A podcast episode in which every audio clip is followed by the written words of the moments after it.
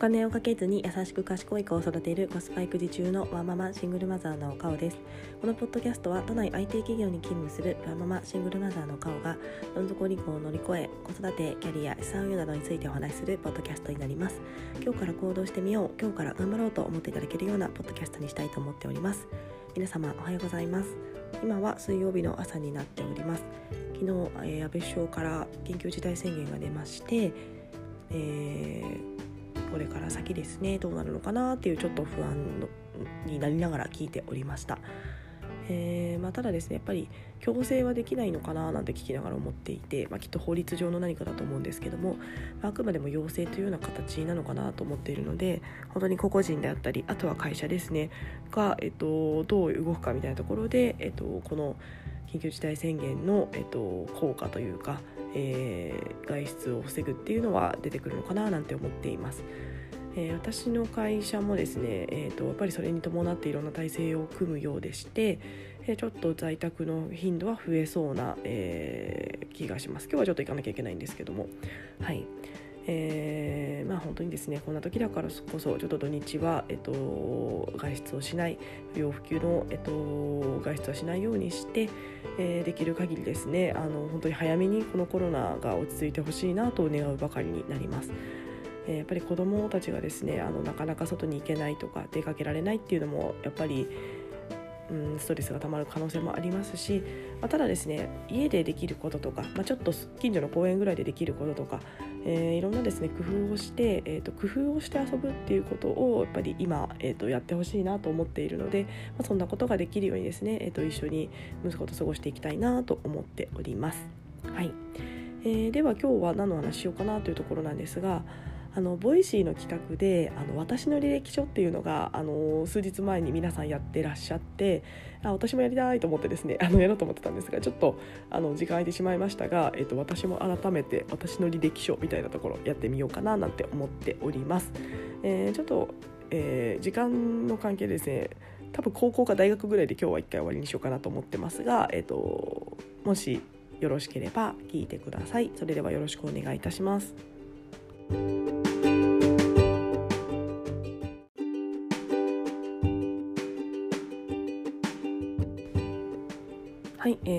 改めてなんですが、えっと、私はですね生まれがちょっと田舎出身に、え、なってます。結構な田舎です。田んぼとか畑に囲まれて生まれました。はい。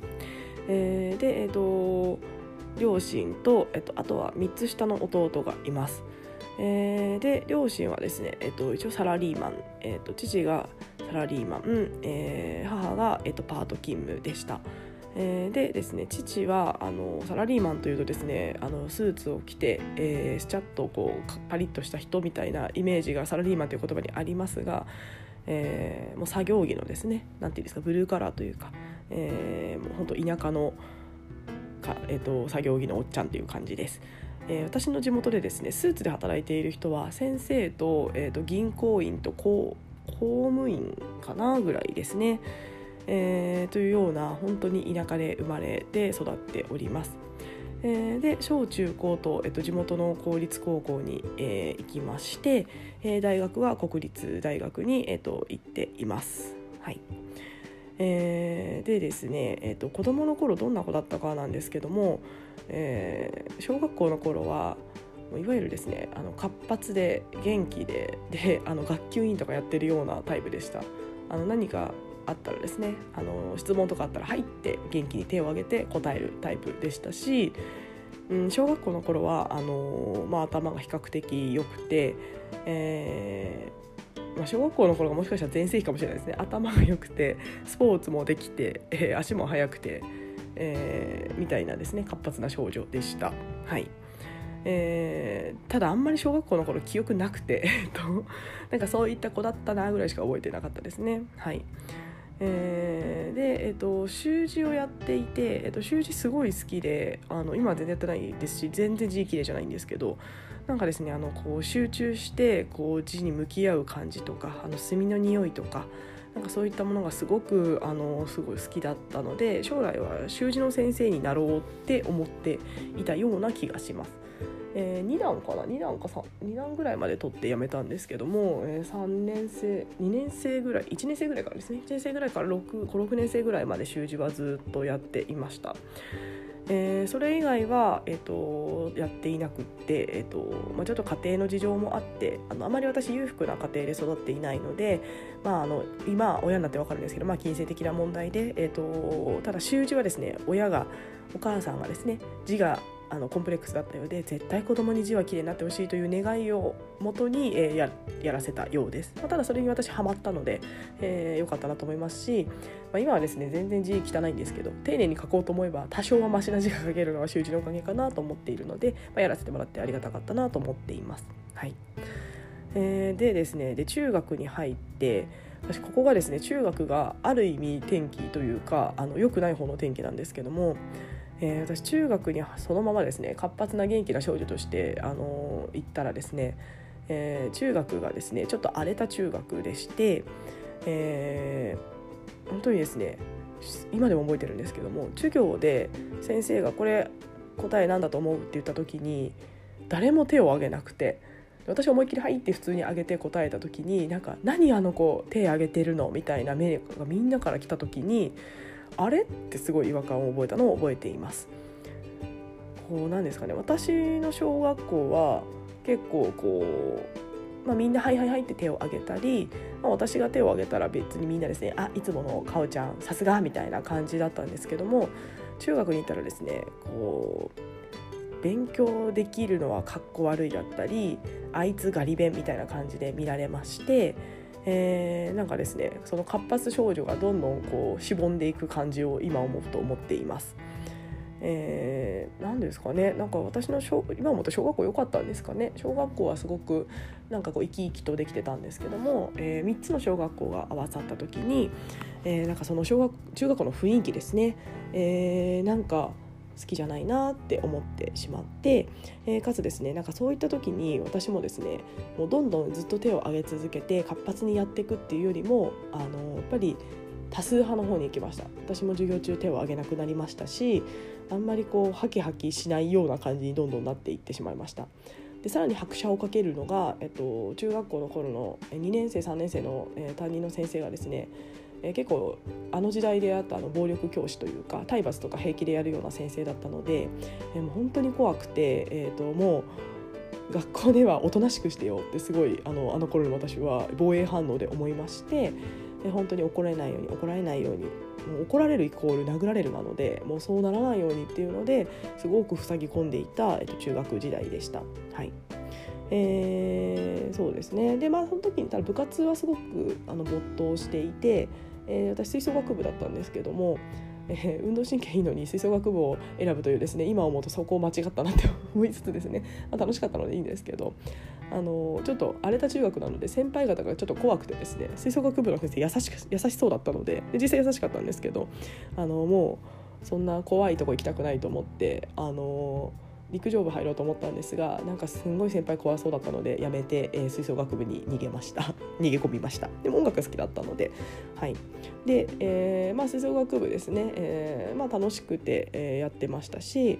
えー、私はまあなんかそういった何か没頭したかったんだなと思うんですけども、えーと、音符読めないで吹奏楽部入ったんですけども、ま、3年間やり遂げまして、えーまあ、すごい強い部活ではなかったんですが、え、吹奏楽部って結構大変で土日もしっかり練習ありますし朝練とかありますしあのたまに走って腹筋とかするんですけどあの文化部の中ではだいぶ体育会系のによっている部活だったんですが、まあ、それを楽しく、えー、過ごしていました。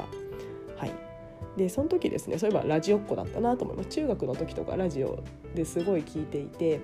あの CD とかってやっぱり子どものお小遣いとかだとあの頃1枚1,000円とかでなかなか買えないのででアルバムとか3,000円なかなか買えないので、えー、かつレンタルとかがあの当時流行ってあの MD とかで入れてたと思うんですけども、まあ、ちょっと家庭的にもですねあの裕福じゃないっていうのは分かっていたので、まあ、ラジオから流行を追っているような形ですごいラジオっ子でしたあのキュルキュルキュルって合わせて あの一生懸命聞いてたなっていうのを思っています。そうですねそれでで高校も公立のそのまま高校に行きました。えー、でですね私その時にうんと私のその住んでたとこってあのだいぶですね偏差値が低いエリアなんですけども、まあ、その中でその中では進学校っていうのがあのいくつかあいくつかないですね。1個しかないんですけど。で、えーと、2個か。2個一応あるんですけど、えー、私はですねそのみんなに一番上の進学校に行くって思われてたんですけども、えー、この頃からですね私あの家庭の事情を考えたりあとそもそもやりたいこともなかったのであの大学に行く気がなくてで周りに大学生もいないですし大学ってお金かかるものみたいなイメージがあったので、まあ、実際かかるんですけどなんで私なんかが行けないし行くってなったら親があの大変だしっていうことで、えー、最初から大学受験する気がなかったのでそのトップ校には、えーと、行かずに、えーと、2番目の高校に、えーと、行きました。えー、で先生方にもですね「えなんで?」って「なんでそっち行かないの?」って絶対行った方がいいよって言われたんですけどもあの私の家そんな大学なんて行かないし、えー、そうですねあの、まあ、2番目だったらあのちょっとブランド力もあるのであの一応そこに入って、えーと、ちゃんとやるけどまあそこに入ると一応その地元の有料企業とかに入りやすいのであのその路線で行こうと思いますみたいな形で、えー、先生の反対を押し切り、えー、ランクを下げた高校に、えー、行きました。で私ここですごい今でもあの先生に言われたその嫌な先生に言われた一言すごい覚えてるんですけどもあのいつか絶対後悔するよって言われたんですね。今思うと中学校23年生の私がいろんなことを考えて本当は、えー、トップ校に行けるの分かってるし、えーとまあ、行ったとこ先の未来が見えなかったのでやめたんですけども、まあ、ただですね頑張って勉強もしてきたので本当だったらトップ校に行きたかったんですけどそこを選べないっていう家庭の事情も、まあ、先生も分かって言ったか分かんないんですけど後悔するよって言われたあのあの一言すごい覚えていてなんか今でもちょっと腹立つんですけど。えー、なので、まあ、ただですね、まあ、逆にその言葉があったからこそ私は、えーと、この自分が選んだ選択を絶対に、えー、正解にしてやるってなんか中学校23年で思ったような気がしています、まあ、言われた時はすごいへこみましたし本当は知った方が良かったかなって思うことも過去ただただあったんですけども、まあ、今思うとですね振り返ると、まあ、その2番目の高校に行ってよかったなと思いますし、えー、思ってはいます。はいえー、で、まあ、そんなことを言われながらですね腹正しく言ったあの高校なんですけども、えー、まあですねただあの私は自分で選んだ道だし自分で、えー、なんですかねあっちに行かずにこっちにした ので、えー、もう絶対になんとか楽しくしてやると思ってですね、えーと、入ったんですけどもちょっとですね1年目はちょっと担任の先生がですねあのなんですかね中途半端な進学校あるあるなんですけどあの何ですかね特進クラスをちょっと作ってそこの子たちにはこう勉強をさせて、えー、学校のこうブランドを上げてこみたいな感じだったので、まあ、そこにあの入ってしまってなんかですね本当に「お前ら遊ぶなテレビ見るな、えー、遊ぶのは大学に行ってからにしろ」みたいな考えの先生でなんかすごい宿題も多いし、えー、なんかすごい窮屈な1年間を過ごしました。まあ、結果ですねその先生がそうやってくれたからこそ大学行けた気もするので今思うと感謝なんですけどその当時はですねなんかこう私結構高校で楽しむために来たのになんだよと思ってちょっと嫌でしたし、え、その先生が、えーと、数学の先生だったんですけども、えーあのその先生が嫌という理由でだけで私は高校2年の時にですね文系を選ぶという今思うとアホな選択したなと思うんですけども、えー、それぐらい私は高校時代ですねあの楽しみたかったので、えー、理系科目が得意だったにもかかわらず、えーと、先生に、え「いや私文系行きます」と言って文系に行きました。はいえなんかあの将来の仕事がですねあの理系よりも文系の方が私夢があのやなりたいと思うからみたいなあのですねなんか適当なあのことを、え、つけまして、え、それで文系を、えーと、選択して、えー、文系女子としてですね、え、23年生を過ごしていきますちょっと一回ここで切りたいと思います。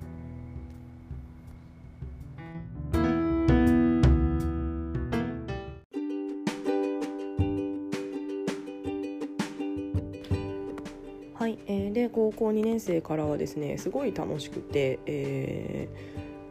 ー、本当にですねいい仲間に恵まれて、えーまあ、今では全然会わないんですけど、まあ、たまにあのその中の仲良かった数人とはですね2回ぐらい会うんですけども、えー、本当に仲がいいクラスで、えー、本当に何ですかね体育祭の打ち上げをカラオケしたりとかあのか、えーと、夏に集まって花火したりとか。えー、であの、まあ、卒業の時にはですね卒業旅行みんなであの高速バス乗って行ったりとかっていうような仲間が、えー、できました。えー、でもやっぱりですねちょっと今の私のあのやっぱり片鱗があるなと思うんですけども、えー、やっぱりそういったですね打ち上げとかをあの企画してたんですよね。えーなんかその時からみんな絶対高校時代楽しみたいって思ってると8割は思ってるってその時も思ってましてでも誰かが言えば絶対集まるだろうなみたいなことを思っていてじゃあでもそういうのってなかなか誰も言わないから自分がやりたいって言ってここでやらない時間はここで集まろうって言えばきっと集まってくれるんじゃないかななんて思いながらですね。まあ、初めての機会が何だったか覚えてないですけど、えーと、なんかそれを企画したらみんなが喜んでくれて楽しかったって言ってくれたのが、えー、と嬉しくて毎回毎回いろんなイベントを企画してやってました。まあ、いろんなイベントといってもですね本当にあの高校生かつ田舎なので、まあ、カラオケに行くか、えー、花火をするかえー、そんなもんぐらいなんですけども、えーとまあ、毎回行事のたびにやってたなと思います夏休みとかそうですね、あのー、連絡取り合ってじゃあこの日みんなでカラオケ行こうとか カラオケばっかですねカラオケしかなかったんです本当にあのあの地元は。えー、というようなことをしていて、えーと、すごく楽しかったななんて記憶が今残っています。はいえー、なんかその時にやっぱり、えーと誰かが言えば場は作れるみたいなことはすごく学んだんじゃないかなと思っています。えー、で、えー、私はですね人生の転機がですね大学進学だと思っております、えー、ちょっと長くなりそうなので大学以降明日話そうかなと思ってるんですけども、えー、私大学はですね、は、行く気がない状態で、えー、と高校に入ったんですけどもえーまあ、そもそもですね大学に行きたいっていう子が中学の子周りにいなくてでかつ大学生もいなかったので、えー、身近ではなかったんですが、まあ、一応ですねあの中途半端な進学校だったので大学に行き行きたいという子が結構多かったんですね。であれ？大学ってもしかしてみんな行くもの？みたいに思っていてでみんなそこまでして勉強したいんだってちょっと思ってたんですけども、えー、なんかそういった場にいるとですねそっかまあ一応じゃあ勉強しておくかということで、えっと、勉強をしておりました。まあ、今思うとですね大学引きないのによくあの高校の嫌な勉強をやれたなと思うんですけどもなんか頭のどこかにうーんなんかやっぱり行けるなら行っといた方がいいのかなみたいな、えー、気持ちが出てきました。でですねどこかのタイミングで親と話した時に、えーまあ、国立だったらなんとか、あのー、お母さん頑張るから、えー、国立だったら頑張ればって言ってもらえたのであそっかみたいななんとかなるのかなと思いながら、えー、と勉強をしていた記憶があります。えーまあ、ただですねあの本当に言っていいのか大学3年生の時に、えー、と母にですねあの家庭のことを考えて本当に私大学行って大丈夫なのって、えー、聞いたこともあります。えー、で母は大丈夫だよって言うんですけど今思うと本当に大丈夫だったのかなって思うんですけども、えーまあ、母としてはですね、えっと、娘が、ま、ある程度の学力を持っていたことっていうのとあとはまあこれからの時代、えー、母は学歴がないので多分いろんなことを思ったんだと思います学歴がないことでの。なので娘には何とかつけてほしいと思って何とかするって言ってくれたのかなと思っています。で幸いですね親戚のおじさんが、えっと、私をすごく娘のように可愛がってくれてたのであの貸してやるからあの絶対行けって言ってくれて、えっとまあ、貸してやるきっと返せなくていいんだと思うんですけど あのお金はあの貸してあげるからあの絶対にこれからの時代は行った方がいいから、えー、行きなさいって言ってくれて、えー、そんな後押しもあってなんとか大学進学が私はできました。えー、なのでですね私は本当に国立だけって結構あの滑り止めなしなのであの大学に行くっていう、まあ、4大卒っていう称号、ええーと、学歴を得れるか高卒、まあ、一応専門に行くっていう話になってたんですけどそのあの落ち落ちていたら。っていうですねあのまあ、大学が全てとは思わないんですけども、まあ、やっぱりですね4大卒って結構この時代はうんなんですかね、まあ、普通に当たり前になりつつあるので。えー、やっぱり受けられる企業とかもそこだけで変わってくる部分があると思います。もちろんですね4大卒じゃなくても、えーと、素敵な人生を歩んでいる方もいますし、えー、あの立派なお仕事されてる方もたくさんいるいらっしゃいはしますが、え、ただですねあの数とかそういったものを考える選択肢を考えると4大卒っていうだけで増えたりするんですよね。まあ、なので、えーと、あの時ですね私はいろんな人の後押しがあって、えーと、大学に、えー、なんとか行けてで本当にですねちょっとずつちょっとずつの少しの、えー、運を手繰り寄せてなんだかんだ今幸せに生きてるんじゃないかななんて思っているので本当に振り返ると、えー、感謝だなと思っています。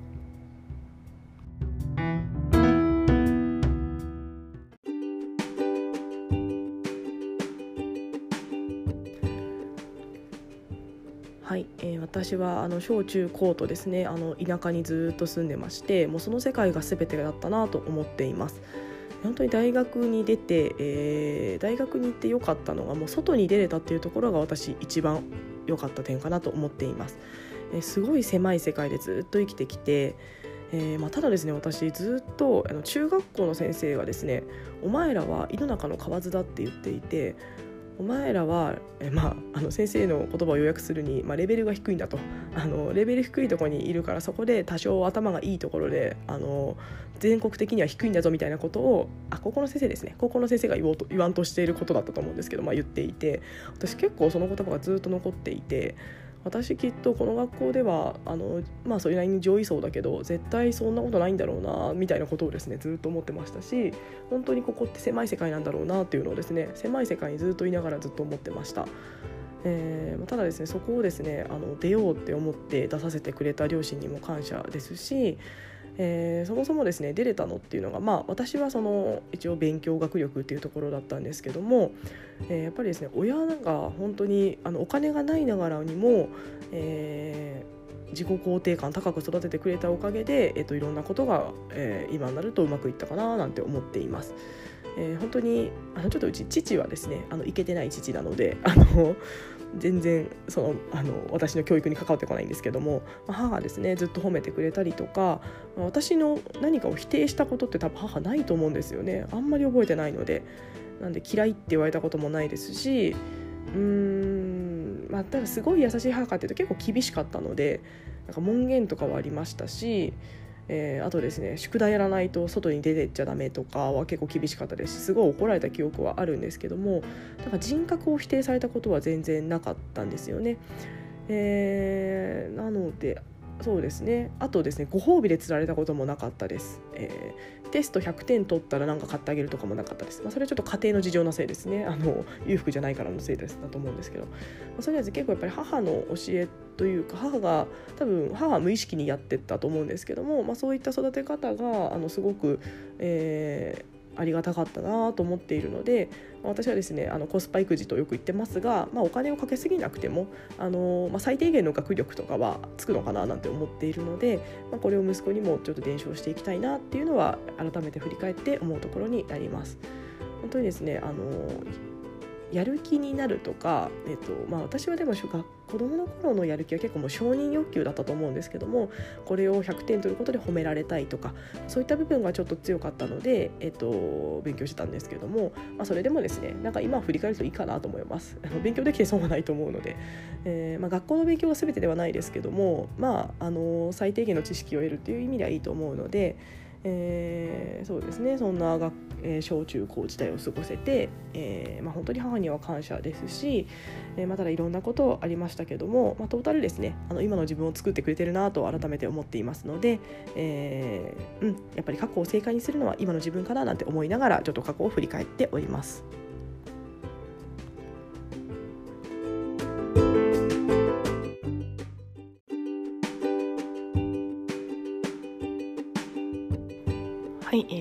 小中高のお話をさせていただきました、えー、明日以降ですねちょっと大学とか社会人の話もしようかなと思っております。